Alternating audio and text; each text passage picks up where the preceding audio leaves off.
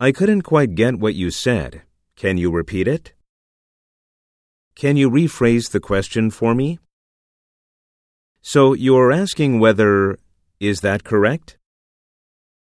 Do you mean to ask, May I assume that that was a comment rather than a question? If I understood correctly, what you asked me was, right?